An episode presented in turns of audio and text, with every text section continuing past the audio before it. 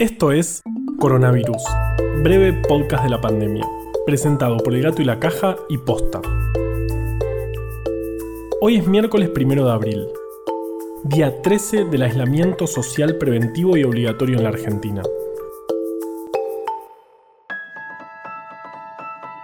Empezó abril. Eso es bueno porque por lo menos significa que el mundo no se detuvo. Lo malo es que se viene el frío, que no es el clima ideal para combatir al virus. Se estima que para principios del mes que viene estaremos teniendo el pico de contagios, así que todo lo que hagamos ahora nos prepara mejor para ese momento. Hay 1.054 casos confirmados en Argentina, de los cuales el 50% está relacionados con viajes al exterior. La evolución de los contagios va mostrando que el porcentaje de confirmados con antecedentes está disminuyendo para dar lugar a la transmisión comunitaria. Todas estas medidas que tomamos son para que esa transición suceda de la forma más lenta posible. Por otro lado, ya tenemos 13 laboratorios haciendo testeos y cargando datos. Esto va a ir impactando día a día en el porcentaje de positividad, es decir, la cantidad de casos confirmados respecto al total, que hoy es del 23%. Hablamos mucho de nuevos infectados, pero no tanto de los recuperados. Ya hay 240 altas médicas, 30 de ellas definitivas. Porque sí, hay altas definitivas y altas transitorias. Las altas transitorias se producen cuando no hay síntomas y da negativo un primer análisis control. La definitiva, cuando una semana después da negativo nuevamente. O sea que las transitorias pueden convertirse en definitivas pronto. Vayamos con Vale. Vale, ¿me copias? Hola, hola, probando. Carva, ¿me escuchás? Acá Vale desde la Central Internacional de Armarios. Hace un par de días empezamos un sistema de corresponsalías desde adentro de armarios de todo el mundo. Hoy vamos a escuchar a Mariana. Ella es bióloga y estudiante de doctorado y nos va a contar sobre lo que pasa en Estados Unidos.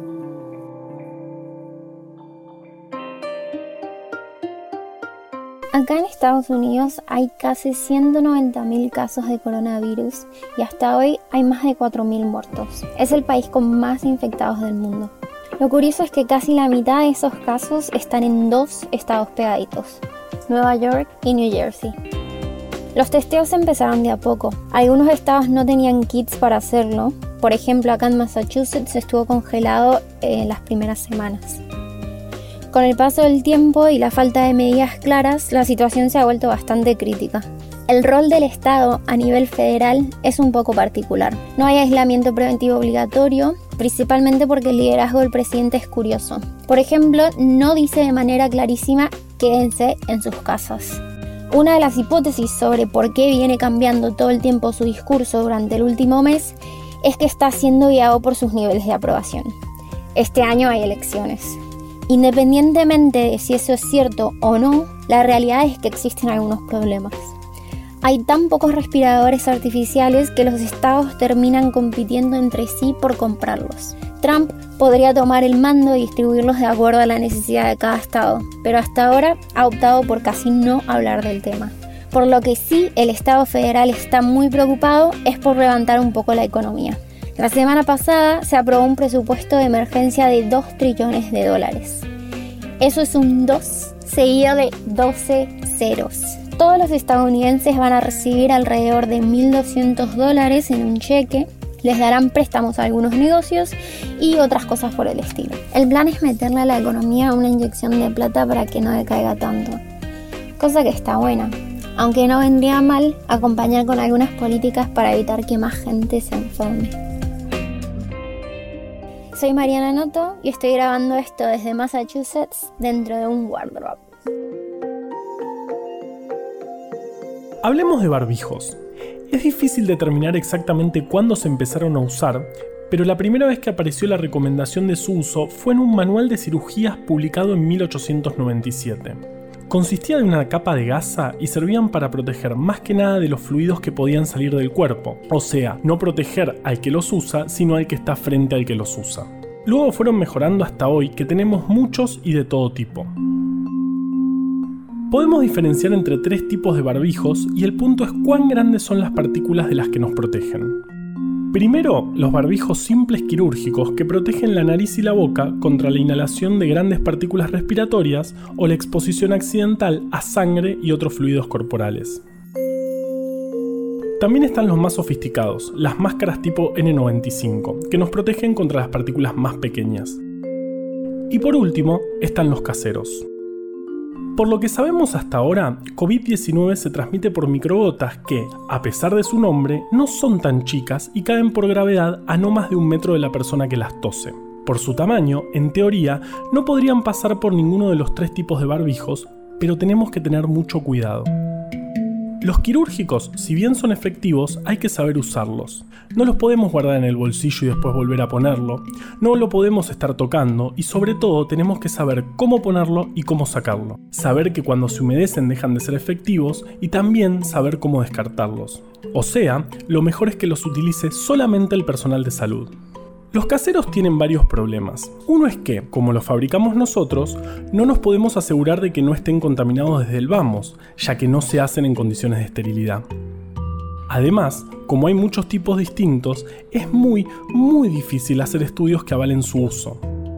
Por ejemplo, en mi edificio vive Estela, que los cose y los cuelga de la puerta para que el que quiera los agarre. Amamos a Estela y su gesto es hermoso, pero no sé cómo decirle que probablemente no sirva. Sí es importante el uso de máscaras o barbijos cuando tenemos síntomas. En ese caso sí se recomienda fuertemente su uso, justamente para no contagiar al resto.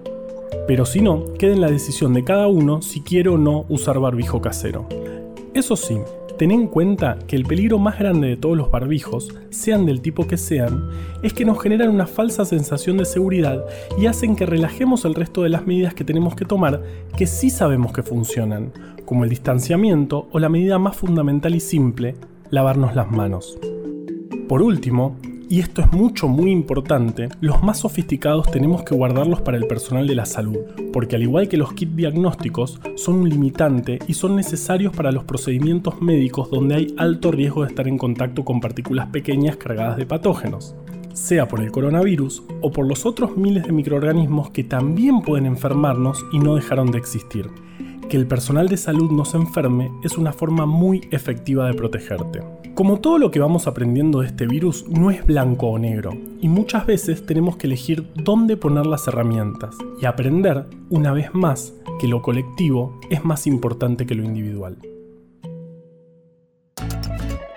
Coronavirus, breve podcast de la pandemia, es una producción original del Gato y la Caja junto a Posta. Si vas a compartir un audio, que sea este. A la desinformación le tenemos que ganar en su cancha. Ayúdanos a que Breve Podcast llegue a todos lados. En tiempos de pandemias de información y desinformación, sigamos compartiendo datos confiables. Sumate a bancar estas iniciativas en elgatoylacaja.com barra bancar.